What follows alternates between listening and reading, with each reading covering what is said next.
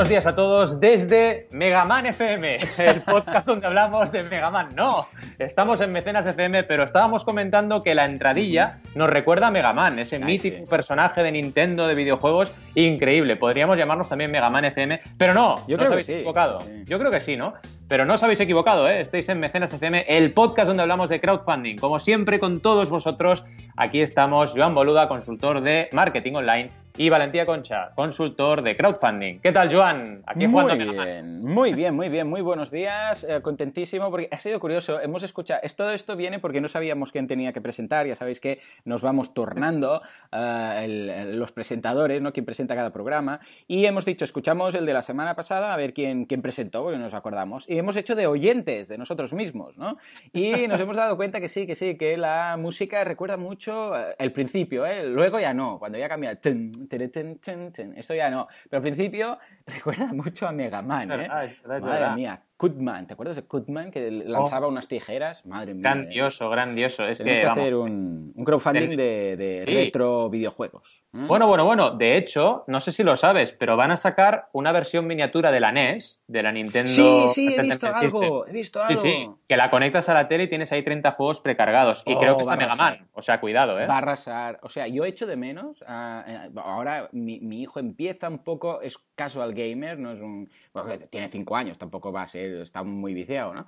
Pero echo de menos ese típico juego de plataformas normalito, 2D, que solo tienes que avanzar y saltar, para que te ayuda a desconectar, es facilito y tal. Sí. Porque cuando empezó la 3D, yo me desilusioné un poco con el 3D y que caías por todos los barrancos y tal. a mí no me gustó. Caías por todos los Sí, barrancos. porque el Mario, claro, tú vas avanzando. Yo era de Mario, ¿eh? no era de Sonic, era Sí, de sí. Mario. Entonces ibas avanzando y saltando cuando encontrabas, pues bueno, los, los- a los malos o a los agujeros que caías dentro y tal, ¿no? Pero desde que colocaron el 3D, claro, tenías que vigilar que además estuvieras bien encarrilado, ¿no? Porque si no también podías caer y ah, ya me desanimé un poco, ¿no? Y a veces he hecho de menos esto. Y alguna vez he bajado algún emulador de estos para jugar, pero claro, en el ordenador no es lo mismo, no es lo mismo. A no ser que tengas un mando y tal. O sea que esta NES, mm, bueno, mm, la estoy viendo con buenos ojos, ¿eh? Igual es una de Cuidado, muy chula. sí, sí, cuidadito, porque yo creo que va a ser eh, un exitazo, ¿eh? Seguro, Sí, seguro, sí, sí. seguro. Yo seguramente la pille, seguramente. Las acciones de Nintendo, bueno, ¿quién las hubiera pillado hace dos meses? eh? Bueno, antes de con- Pokémon Go y Bueno, antes lo de. Pokémon Go va a marcar. eh, no, no en Pokémon Go como tal, porque sí, que van a hacer una millonada y tal, pero va a marcar un antes y un después en temas de juegos y aplicaciones de realidad aumentada. ¿eh? Total. Porque, bueno, ya sabéis cómo funciona. Tú vas por la calle con el móvil y el GPS y te va detectando eh, por tu ciudad. No, no dice que es Mataró, pero. Eh, o bueno, tu ciudad, pero sí que eh, te obliga un poco a salir fuera, ves tu mapa, tienes que ir a buscar un Pokémon, lo cazas, entonces descubres eh, monumentos de tu ciudad. Está muy bien pensado, la verdad. Está muy bien pensado. A ver, lo malo es que el GPS se, se ventila la batería en un zas, pero o sea, en un zas, es, es tremendo. Y después que, que, bueno, que es, es- es divertido un rato, pero después al cabo de los días pues se te va pasando, ¿no? Pero sí que veremos que hay una explosión en cuanto a temas de, ge- eh, de geolocalización y de realidad aumentada. Hay algo que es el eh, geo- geocaching, ¿no? Que es un- una especie de mm, cazatesoros, que esto ya existe, ¿eh? antes de los GPS y todo, que esto se hacía en montaña, ¿no? De excursionistas que escondían tesoros en montaña, entonces dejaban pistas para que otros Sí, excursionistas los encontraran, el geocaching. Bueno, pues esto va, va a tener un rebrote, estoy segurísimo, segurísimo, porque la gente va a decir, hostia, esto se puede hacer y a partir de aquí veremos muchas cosas de este estilo, ya lo veremos, estoy seguro. Totalmente. En fin, teníamos, es que- teníamos algo de, de- de crowdfunding, ¿verdad? De crowdfuncio, sí, sí, creo que hablábamos de crowdfuncio, ¿no? Madre mía, cómo se nos va. Bien, bien, bien, eso mola. Vamos a hablar de cosillas, porque eh, la noticia primera eh, ya la adelantamos en el programa pasado, que es aquella funcionalidad de Patreon que comentaste, Joan, que es brutal, ¿vale? Oh, me encanta. Lo de ayudar a otros creadores. Entonces hemos sacado otra noticia, pero no hay problema, porque es que está pasando de todo en el mundo del crowdfunding. Y esta noticia es súper interesante, vais a alucinar. Resulta que ni más ni menos que PlayStation va y crea su plataforma de eh, crowdfunding. Mm, bueno. ¿Para qué colaborar con Kickstarter o Indiegogo? No, no, no, no, no. Voy a crear mi propia plataforma de crowdfunding. Y es lo que ha hecho PlayStation I- Iberia o PlayStation España, como os dé la gana, que ha creado su propia plataforma de crowdfunding. ¿Y aquí qué podemos ver? Pues podemos ver campañas que tienen como un- una cofinanciación. O sea, hay una Ah, parte vale. del dinero que aporta PlayStation propiamente y la otra parte la aportan las personas, los seguidores del proyecto. Vale, para crear juegos, ¿no? sí, sí, sí, sí, O sea, se propone un juego. Ya me, ya me imaginaba que, que tendría que ser co-creación, ¿eh? Porque si no, ah, es imposible que se funde. Bueno, a ver, no es imposible, pues sería muy difícil que se fundara los juegos solo con la participación del crowd. Bueno, eso está pasando en mm. Kickstarter desde siempre. Sí, pero, claro, las campañas son inmensamente más complejas, ¿no? Mm. Eh, aquí, claro, ¿qué te encuentras? Te encuentras, por ejemplo, eh, un juego que tiene 115.500 euros de PlayStation y cero aportados por los seguidores, ¿no? Entonces dices, vale bien, pero, no sé, ¿no? Eh, tenemos que trabajar un poco mejor el crowd. Yo desde aquí, a los amigos de, de PlayStation Iberia, nada, les diría que que, nos escuchen, que investiguen un poco en nuestros blogs respectivos para un poco crear una pre-campaña antes de lanzar, ¿no? Porque es un poco triste, ¿no? Encontrarte casos de, vale, los juegos son espectaculares todos, mm, todo se ha dicho, pero claro, te encuentras con juegos que eso, tienen 115.500 de PlayStation y 100 euros aportados de seguidores, entonces claro, le falta un poco de chicha del crowd, lo que tú dices, ¿no? Y esa combinación es la combinación buena, porque a ver, está perfecto que PlayStation aporte 100.000 euros, eh, incluso 200.000 en el caso de un proyecto el que más apoyos tiene, para dar eh, salida a los juegos. Genial, pero es que también tenemos que tener el crowd, porque si no tenemos el crowd, Estamos en el modelo antiguo, el modelo de yo meto la pasta, la chequera encima de la mesa, hacemos este juego y luego nos pegamos un tortazo porque a nadie le interesa el juego. Yo creo, ostras, que además 215.000 versus 700 euros, 115.000 versus 0, 115.000 versus... Hay muchos de 115.000, es curioso, ¿eh? sí, debe ser lo que ponen por... Sí, claro, lo, que deben poner eh, fijado, 160 euros. esto yo creo que lo deberían haber enfocado muy distinto. Yo creo que lo deberían haber enfocado a, a desarrolladores indies, por ejemplo, estos que se lo hacen por su cuenta, es que si no... Exacto. Yo es que mira, yo siempre que hablo con alguien que está obsesionado o obsesionada con crear una plataforma, le digo, oye, ¿por qué no haces primero una campañita en Kickstarter o Indiegogo? Haz una primero. O sea, entérate de qué va la película, entérate de lo difícil que es, entérate de lo complicado que es generar una comunidad y luego ya crearás tu plataforma, pero empieza con mm. lo que ya hay. ¿Para qué tienes que empezar a crear aquí y a desarrollar, no? Y claro, una cosa es tener la herramienta que la tienen perfecta y otra cosa es saberla usar. Ahí es donde está el problema. Efectivamente.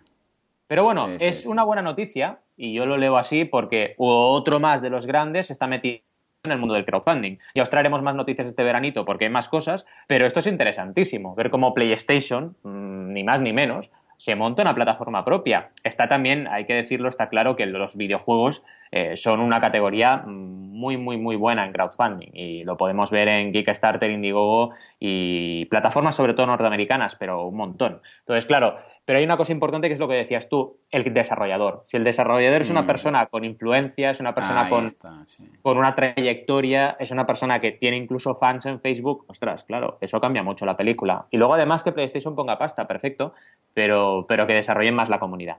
En fin, la verdad es que en cualquier caso una noticia interesante. No sé si tenías algo más que decir sobre ella, pero... No, básicamente esto, que, creo que el enfoque que le han dado es un poco que, que no sé, igual lo reconvierten, o, pero vamos, yo, imagínate PlayStation que hubiera ofrecido esto pues como herramienta a los desarrolladores de juegos para su plataforma que no tienen financiación y tal, y entonces, pues mira, te damos a tu disposición esto y yo sé, y no te cobramos, por ejemplo, comisión, no sé, algo más que encaje más, pero simplemente esto es que da pena.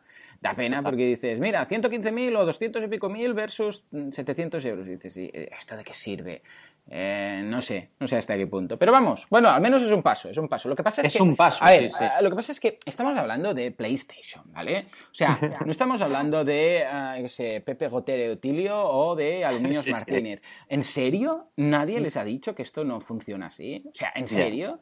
O sea, ah, es que, es que no, o sea, ¿por qué no te han llamado antes o a ti o a alguien que sepa, da igual, ¿no? un, consultor, alguien como Dios manda. O sea, esto tiene toda la pinta de haberse montado sin un experto en crowdfunding detrás. Y esto se nota. Esto me pone de los nervios porque es, hostia, si nosotros con cuatro duros y, los clientes que tenemos y, vamos, hacemos virguerías, ¿vale? Imagínate si tuviéramos el potencial que tiene ah, Sony o da igual, o PlayStation España o como lo quieres llamar, ¿vale? Claro, podríamos haber hecho virguerías, pero ves que e, en esto se habrán gastado un pastizal, porque estoy seguro que habrán montado la web y no quiero ni saber, me podría llamar la leche saber lo que les habrá costado para tener estos resultados. Pero es que es que, ¿en serio que nadie les decía que esto no, no va así? O sea, no funciona así. Parece que vayan como aislados del mundo y digan, no, eh. vamos a hacer esto, no sé qué. espera, espera, pero tú lo has pensado bien, ¿no ves que, eh, que esto de la nada va a ser toda vuestra aportación y cuatro, cuatro duros de los otros y va a quedar muy mal, que va a quedar muy mal? No sé, realmente que es que me, me bueno, me, me Te enerva, sí, a mí me pasa igual, es que al final dices, es lo que tú decías, tu lectura y mi lectura es la misma, es decir, con todo lo que se ha llegado a hacer con pocos recursos, no solo nosotros, sino todos los crowdfunders y gente que está haciendo crowdfunding en, nuestro país e internacionalmente, ostras, cuando se mete una marca como esta, mm, nadie les dice cómo se tienen que hacer las cosas. Me parece sorprendente, la verdad. es que casos como Berkami, que nos contaba, me contaba Jonas en el, en el programa cuando vino, que, que, fue su abuela que le dejó el crédito eh, para montar una plataforma. Y ahí contaban hasta el último céntimo, porque claro, y mira dónde ha llegado, y después ves esto que precisamente no les venía de 5, 10 o 15 mil o 20 mil o 100 mil euros, porque ya ves lo que están aportando en cada campaña, 100 mil, 100 mil, 100 mil, ¿no? y, han hecho esto que da pena. Sí, sí, es una cosa espectacular. Pero bueno, ya supongo que irán aprendiendo, espero, y es casi tan importante saber de algo como saber de lo que no sabes, ¿no? Las dos cosas son importantes en la vida, ¿no? casi más lo segundo. Entonces, bueno, en fin, ya, ya lo tienen que tener muy claro. A día de hoy ya tienen que tener muy claro que esto de fácil no tiene nada.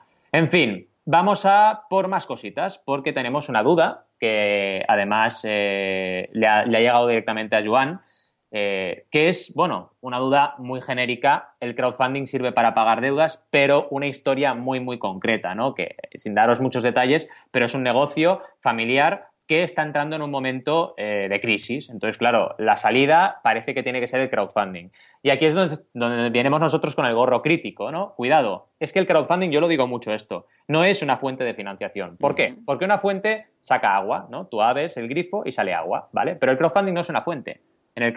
En el, crowdfunding tienes que construir tú la fuente, ¿vale? No es que haya una fuente ahí que tú abres y sale el agua. No, no, no, te la tienes que currar toda tú. Tienes que montar el pozo de agua, tienes que montar las cañerías, tienes que poner el grifo y luego ya sí, claro, sale agua, pero te lo has currado. Con esto, ¿qué quiero decir? Que en realidad no es una salida para cuando tienes un problema de liquidez. Voy a montar un crowdfunding porque me van a dar dinero. No, es que esto no funciona así. Eh, el tema, el concreto, era de un negocio sobre agricultura. Yo lo que les diría es, en lugar de ver el crowdfunding como ese oasis en medio del desierto, planteate si tienes alguna manera de crear algo, ¿vale? Algo nuevo. Por ejemplo, se me ha ocurrido, ¿por qué no creamos lo típico? Las cestas típicas de cultivo ecológico, cultivo eh, personalizado, eh, agricultura en definitiva, que enviamos a los domicilios. Por ejemplo, pues hagamos una campaña de esto, ¿vale? Vamos a crear el te llevo, te llevo la berenjena a casa.com y ala, vamos a crear este producto y lo vamos a intentar sacar por crowdfunding. Eso sí que es una manera, porque ¿qué te va a generar el crowdfunding? Ventas. Ventas online, ojo. Y eso te puede ayudar a generar una liquidez, una rotación y que tu negocio a nivel financiero sufra menos. Pero no es un sitio donde tú dices, tengo problemas de liquidez, ¿me ayudas? No. Desgraciadamente el crowdfunding sí, Sí, sí, de hecho, hacer bien los deberes es la mejor solución, ¿no? En este caso, eh, Darío, que, nos comentaba esto, nos, preguntaba algo muy concreto, que también es una opción, es una, algo interesante, que es, eh, bueno, nos resume que están en un punto crítico porque por tema de cash flow, pues necesitan aguantar más tiempo del que, o sea, tienen que aguantar más tiempo del que pueden. Entonces, eh, pregunta, ¿sabéis de alguna empresa o persona que haya hecho una campaña de crowdfunding para pagar sus deudas? En cuanto a, claro, aquí ¿Cómo verías la posibilidad, en el caso, porque imagínate que tiene tiempo o puede hacer esta campaña que comentas de las cestas, de orgánicas, que están funcionando muy bien, por otra parte, no sabemos si es exactamente el modelo de negocio o lo, que, están haciendo, porque igual hacen cosas de riego, vete a saber, ¿no? Pero ah, en el caso de no poder hacer eso, por reaccionar, ¿verías factible algo ya más enfocado no al crowdfunding de recompensa, sino a crowdfunding social, o crowdfunding de alguna campaña, crowdfunding de decir, es que necesitamos ayuda para salir de esto y luego os lo devolveremos o necesitamos ayuda y he cambiado unas recompensas, pero la principal, eh, el principal tema es ayuda, considerando, y esto es importantísimo, que sin comunidad tampoco servirá de mucho, porque si no tienen una comunidad a quien dirigirse, pero ah, en estos casos este tipo de crowdfunding social, ¿lo verías ahí justificado o debería ser una causa más, una causa social como el caso de Alba que hablábamos la semana pasada o ah, de este estilo? ¿Cómo, cómo crees que encajaría? Yo parto de la base, y es la experiencia también la que me la da, casos como Alba, ¿no? eh, cuando el crowdfunding de donación social tiene un mensaje potentísimo y una historia, vamos, que se te ponen los pelos de punta solo de oírla, entonces moviliza a la gente. Vale. Pero desgraciadamente cuando es este tipo de temas, no tanto. Pero, aunque sean igual de dramáticos, ¿eh? o diferentes, pero cada uno vive su drama a su manera, ¿no? Pero lo que sí que es evidente es que puedes recurrir al crowdfunding financiero. Es decir, el crowdfunding de préstamo, los préstamos peer-to-peer, ese tipo de crowdfunding sí que te puede generar eh, dinero, recursos para poder devolver este, este, esta deuda. Pero ¿qué ocurre? Aparte de eso, tienes que ofrecer un retorno. Entonces, tendrás una serie de prestamistas que te habrán dejado dinero a un tipo de interés y tendrás que devolverlo. Y otra cosa muy importante, que el crowdfunding de lending, el crowdlending o crowdfunding de préstamo todavía ahora, tiene unos ratios de aceptación de proyectos muy exigentes. Es decir, se miran con mucha lupa y con muchos ojos eh, cada proyecto y solo los aceptan en caso de que vean que pueden tener liquidez para devolver. Entonces, claro, no sé yo, es decir, que se meten con los que ya pueden devolver los créditos. Que dices, vale, necesita la gracia. Entonces, ¿para qué nos sirve para los que están en, situaciones como estas? ¿no? Pues no tanto. Pero sí que le aconsejaría que hiciera una vuelta por diferentes plataformas, por Arboribus, por diferentes plataformas de crowdlending, que como mínimo puedan estudiar su caso a ver si hay alguna salida por ahí. Eh, eh, y si no, pues claro, no queda otra que lo que decía al principio, creatividad y crear un producto nuevo y a ver si esto nos da suficiente virilla. Por supuesto. Muy bien, pues nada, Darío, espero que hayamos ayudado en este sentido y te deseamos lo mejor. Seguro que una solución u otra ah, encontrarás.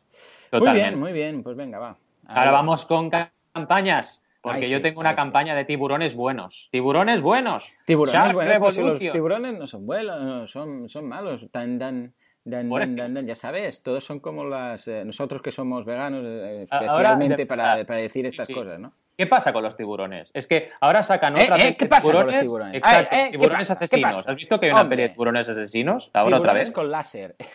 Sí, dices, oye, Spielberg ya no tuvo suficiente con Tiburón 1, Tiburón 2 y no sé cuántas sacó. Ahora venga, otra peli de tiburones malos. ¿Qué pasa? Los leones son bonitos, los leones son majos, ¿eh? Y los tiburones son unos capullos. No, hombre, no. Eh, son iguales en todo caso, porque son depredadores iguales, ¿no? Eh, no se acaba de entender, ¿no?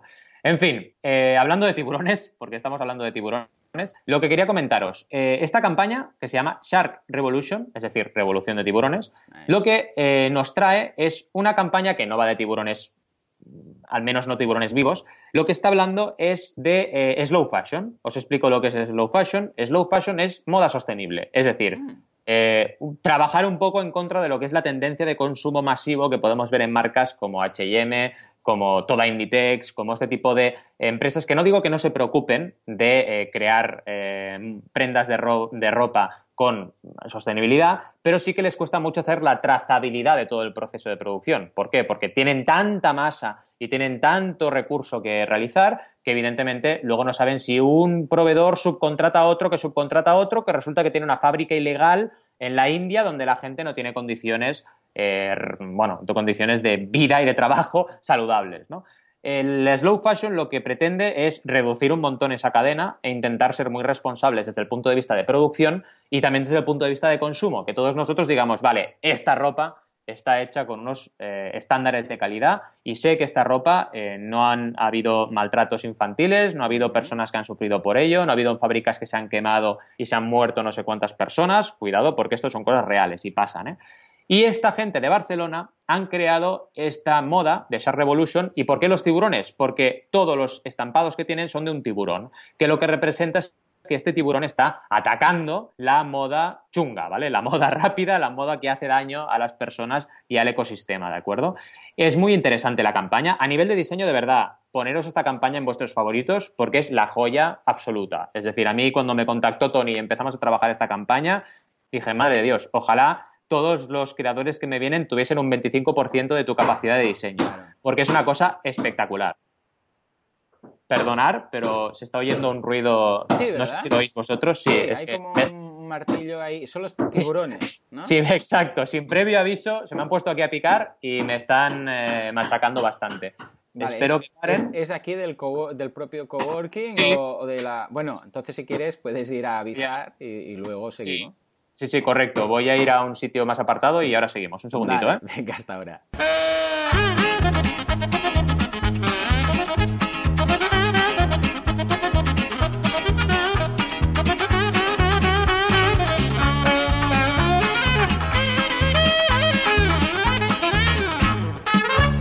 El caso es que este tiburón bueno, este tiburón que está atacando esa, esa fast fashion, eh, lo que os decía, está representado a nivel de diseño por eh, una campaña, vamos, espectacular. Tiene GIFs animados con toda la ropa estampada con este tiburón, que hay un montón de modelos y de diferentes prendas. Eh, tiene también muy bien explicadas las recompensas, una por una.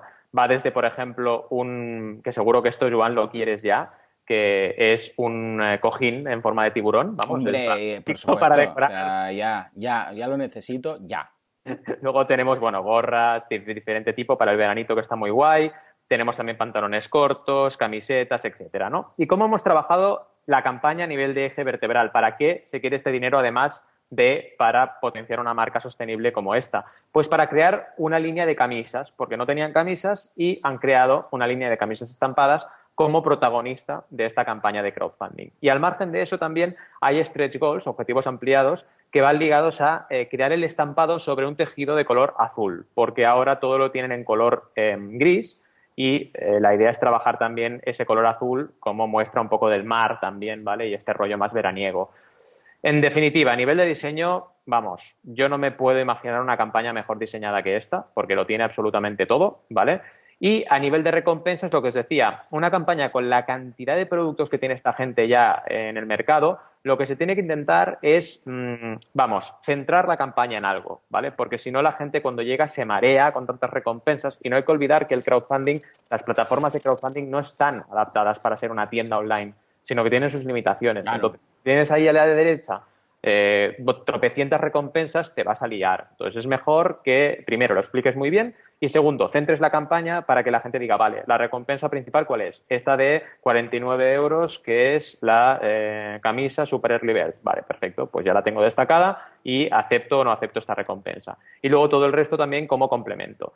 En fin, una campaña interesantísima y también una campaña que ha cumplido la regla 30-90-100 no ha sido un Big Bang, no ha llegado al 100% eh, rapidísimamente, pero sí que ha llegado al 30% en la primera semana y fijaos, ya estamos más o menos por mitad de campaña, un poquito más, y llevamos la mitad de la recaudación, 4.000 euros, y todavía quedan 15 días. Así que en dos semanitas tenemos que hacernos con ese 100%. ¿no? Una campaña que ha empezado eh, más tiempo que otras, pero en cualquier caso ya sabéis, si se cumple la regla 30-90-100, hay un 90% de probabilidades de éxito. Y es lo que se ha conseguido gracias a una estrategia de super early birds y early birds nos ha funcionado relativamente bien.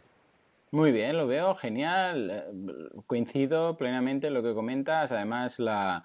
es muy curioso, tenéis que ver el tipo de ropa, la, la, bueno, toda la línea que tienen de, de vamos, de gorros, de gorras, de camisetas, de, de, todo. O sea, está muy bien, es muy curioso. ¿Quién hubiera dicho que se podría hacer crowdfunding de esto? Es lo que dices tú, si es que se puede hacer crowdfunding de todo. Señores, de todo. y la moda, ojito, ¿eh? porque la moda es una categoría que tela. Vamos a hablar de ella cuando queráis. En fin, ¿qué nos traes, Joan? Que tengo ganas de saber. Pues algo muy interesante, un género que a mí me entusiasma, que es el uh, talk show, ¿de acuerdo? El talk show, ya sabéis, estilo Buena Fuente y bueno, todos los americanos que hacen estos talk shows. Y el caso es que en este caso vemos uno financiado por Patreon, ¿de acuerdo? Eh, se llama The Rubin Report, que es el, bueno, es el nombre del presentador, uh, The Rubin Report, y uh, es una, tiene una campaña de crowdfunding eh, que, la cual permite que este talk show se haga a través de la financiación de sus propios eh, oyentes, o en este caso de su audiencia. Tiene 2.000, eh, fijémonos, es interesante, ¿eh? porque son 2.756 patrocinadores que están recaudando, atención, 23.343 dólares cada mes. Ostras, esto es, es, muy interesante. O sea, son estos. fijémonos una vez más cómo le estamos dando la vuelta a todo lo tradicional. Actualmente, si queréis, por ejemplo, ahora Buenafuente está en televisión de pago, ¿de acuerdo? O sea, que tenéis que pagar para ver su, show, ¿no? El que está haciendo ahora de Leitmotiv. Uh, en cambio, este hombre hace el revés, ¿de acuerdo? Dice, no, yo hago el podcast, eh, digo, hago el show este y quien quiere, pues mm, me, me, patrocina o es patrón eh, nuestro a cambio de ciertas cosas. Fijémonos que al fin y al cabo, tú estás dando dinero a cambio de, algo, ¿no? De que se pueda hacer este podcast. Pero fijémonos la diferencia. Uno estás diciendo, yo hago este podcast, ahí digo, yo hago este programa y es de pago. Y lo tenéis en este canal, ¿no? Y seguramente habrá gente que está pagando más ahora al canal de Patreon que, que, lo podría, que lo que puede pagar en un canal digital donde está la fuente, ¿no? Pero en cambio aquí la aproximación es distinta. Es decir, mira, yo hago esto y necesito, si, si os gusta y queréis que sigo, ojo, lo puedes ver gratis, porque lo puedes ver, ¿eh? porque esto está en YouTube. Ah, y a cambio, si, y, además, si quieres, puedes participar para que hagamos más cosas y mejores, ¿no? ¿Y cuáles son estas cosas? Bueno, lo que comentamos en los, eh, en los objetivos ampliados. En este caso, ha llegado al de 20.000, ¿de acuerdo? Que era el, básico, que era para, ya lo dicen ellos, para que esto funcione, para que esto siga, ¿de acuerdo? Tenemos que decir que esto ya hace mucho tiempo que va, ¿eh? No tiene nada que ver, o sea, no es alguien que ha llegado a decir, voy a montar un talk show, sino que es alguien que ya lo tenía montado de hace tiempo. Ah, pero ahora están ayudando. Entonces, uno era 20.000, necesitamos 20.000 dólares al mes, que no es poco. O sea, estamos hablando de 20.000 dólares al mes, ¿eh? Al mes. Hay campañas de crowdfunding que no llegan a 20.000 ni a 5.000. O sea, que imaginaros.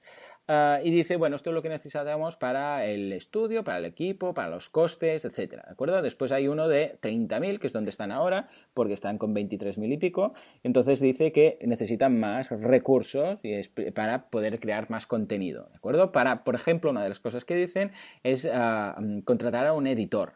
Claro, un editor es un pago recurrente, esto tiene sentido. Ah, después dice pagar a los interinos también, ah, que, no sea solamente darles de comer a los interinos. Eh, mm. Genial, o sea, fijémonos que utiliza una vez más la, esa llamada al gasto recurrente que tienen. Y después incluso los siguientes, que son 40.000, 50.000, habla de traer gente, ¿de acuerdo? Traer contribuidores, a poder pagar a los que vengan, a los que contribuyan, etcétera. Es decir, que aumentar una vez más la calidad constantemente del show, es decir, pues traer gente en este caso colaboradores o editores o realizadores, es decir, algo que implica un gasto mensual. Y bueno, tienen seis de momento, han llegado al, segundo, o sea que, bueno, hace poco que lo han montado, con lo que les está funcionando muy bien. El último es de 75.000, ¿de acuerdo? Que también incluirá hacer exteriores por todo el mundo, o sea que está más que justificado. En cuanto a recompensas, ¿qué es lo que vemos? Bueno, pues tenemos, eh, empiezan con una de 2 dólares, que son, atención, 641. Ahí ya se nos van más de 1.200 euros cada mes que vienen de aquí, ¿de acuerdo? Que es básicamente ser, ah, bueno, lo que decíamos, ser los primeros en saber qué es lo que va a venir, ¿de acuerdo? Es una, es, le llaman monthly message y es un vídeo que solo lo ven los que uh, pujan, o bueno, los que aportan, y que pueden ver un mensaje del, ah, conductor del show que dice lo que va a venir, ¿no? Y a partir de aquí juegan una vez más con lo mismo que siempre vemos en Patreon. Es vídeos en exclusiva, por ejemplo, behind the scenes, el making of, todo este tipo de cosas, y ah, verlo antes que el resto de personas, ¿de acuerdo? Una vez más, pues sería el caso del contenido que después va a ser público, pero que tú lo puedes ver un poquito antes, ¿de acuerdo? También hay, a partir de 10 euros, poder chatear con el presentador, a partir de 15 euros hacer ah, un hangout con el presentador, y a partir de aquí, pues va subiendo, subiendo, hasta que finalmente vamos a bajar hasta todo de todo. Hay uno de 3.000, que no hay ninguno ahora, pero que ya empezamos a jugar con cosas fuera de lo normal, como por ejemplo podría ser una, ir a comer con el presentador, ¿de acuerdo? Y ser un ah, sponsor oficial.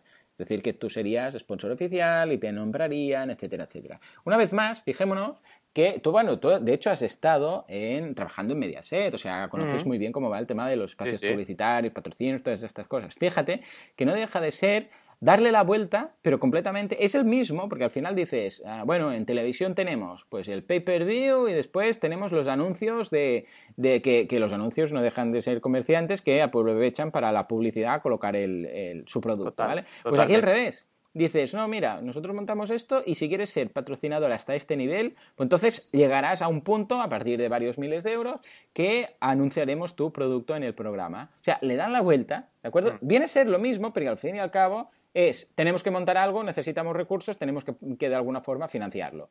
Pero unos han optado por el canal tradicional y ahora, y cada vez veremos más de esto, han optado por canales como por ejemplo Patreon, que es montar un programa de televisión, pero financiado por la propia audiencia sin tener que pasar incluso por un canal de televisión que lo monte, que arriesgue, que tal. O sea que muy curioso. Y no te extrañe, no te extrañe que veamos algún salto de alguno de estos a, televisión tradicional, porque, claro, ya sabemos que YouTube es una fuente de nuevos talentos que después mm. se dan a conocer. O sea que, muy interesante esta, según, esta bueno, nueva forma, este nuevo paradigma para ver un, algo tan clásico que ya tenemos establecido como financiar un programa de televisión. ¿Cómo lo ves? Me encanta, la verdad es que me encanta y bueno, me encanta también que hayas comentado lo de mi, background de Mediaset, porque es así. Y vamos, para mí, bueno, fíjate que yo me fui a emprender ya hace unos cuantos añitos, ¿no? Y bueno, al margen de que uno cuando emprende, emprende porque lo siente dentro, ¿no? También detectaba que la tele, pues bueno, va a haber un cambio ahí brutal en los próximos años y, hay, que, hay que digitalizar estructuras que les cuesta mucho eh, meterse en el mundo de Internet, ¿no? Y sobre todo los directivos también. Y claro, dices, te están pasando la mano por la cara eh, creadores eh, independientes, como es el caso, ¿no? Y creando esa campaña a través de Patreon para, para financiar su programa, ¿no? Y luego también otro tema importantísimo es YouTube. O sea, YouTube como generador de contenido audiovisual es brutal lo que está generando a nivel de revolución totalmente. Ahora mira, justo antes de empezar a, entrar en antena comentábamos también el tema del manga. O sea, hay opciones de leer manga que hace unos años eran impensables. Todo el mundo lo compraba en papel y todo el mundo eh, se lo llevaba a su casa y lo coleccionaba, ¿no? Y ahora está cambiando completamente. Y en este tema me parece apasionante cómo, cómo se están moviendo las, las cartas ¿no? en esta partida y veo que el crowdfunding tiene mucho que decir. ¿Por qué? Porque al final esto es contenido, esto es contenido, un contenido que la gente si quiere va a pagar por él y que encima si paga puede ahorrarse publicidad, puede tenerlo privilegiado antes que nadie, eh, puede tener contenido extra que los demás. A ver, lo mismo que veíamos a lo mejor en un DVD, pero de una forma completamente digital y de una forma más a la carta, pensando en la comunidad que al final de oyentes que tienes o de eh, televidentes en este caso que tienes eh, alrededor de tu programa, ¿no? Increíble, increíble el, proyecto que nos has traído y también eso, ¿no? La reflexión que tenemos que hacer de cómo está cambiando el mundo de la televisión. Una auténtica pasada. Totalmente. No, y es interesante que, bueno, como un insider como tú, ah, nos cuente que, ya cuando estabas ahí ya veías que el tema cambiaba sí o sí. O sea que muy bien, muy interesante. Es algo Que, que sin duda vamos a ver con... Para mí es una de las industrias que vamos a ver con más cambios en los próximos años, igual que la bancaria, evidentemente, ¿no? Los bancos también, vamos, vamos a verlas de todos los colores, en fin. Bien, la verdad es que gracias, gracias, gracias por estar ahí, porque hemos tenido un programa apasionante con picada de piedras incluida ahí en mm. medio. Esto es lo que nos pasa, temas del directo. Pero bueno, en cualquier caso, eh, tenemos, ya sabéis, hemos hablado de dos noticias importantes. Bueno, hablamos de la noticia de Patreon en el otro programa y la hemos mencionado. La noticia de Play Starter, esa plataforma de crowdfunding de PlayStation, esa duda de Darío que hemos resuelto sobre temas de eh, resolución de problemas de deudas a través del crowdfunding. Y las dos campañitas, ese tiburón y también ese programa increíble que nos ha traído financiado Joan a través de Patreon. Gracias por estar ahí, como siempre os decimos. Ya sabéis que podéis contactarnos a través del formulario y nos vemos, como siempre, en el próximo mecenas. Gracias y hasta el siguiente. Adiós. Portemos programas más accidentados, tú. Sí, eh? Hosti, tu. Pa, pa, a picar? Venga, fiesta.